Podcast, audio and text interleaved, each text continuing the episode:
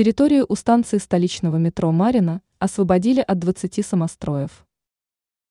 Работа по выявлению самостроев по-прежнему является актуальной. Она проводится специалистами довольно активно. Зачастую ситуации с нелегальными постройками имеют общий исход – снос зданий.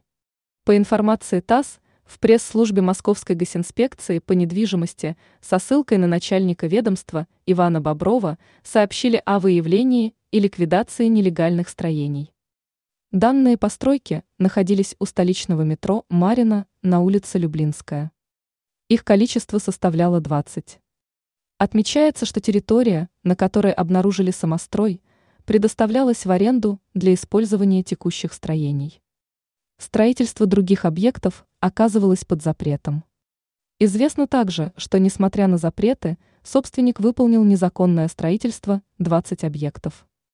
Их площадь составила 395,5 квадратных метров.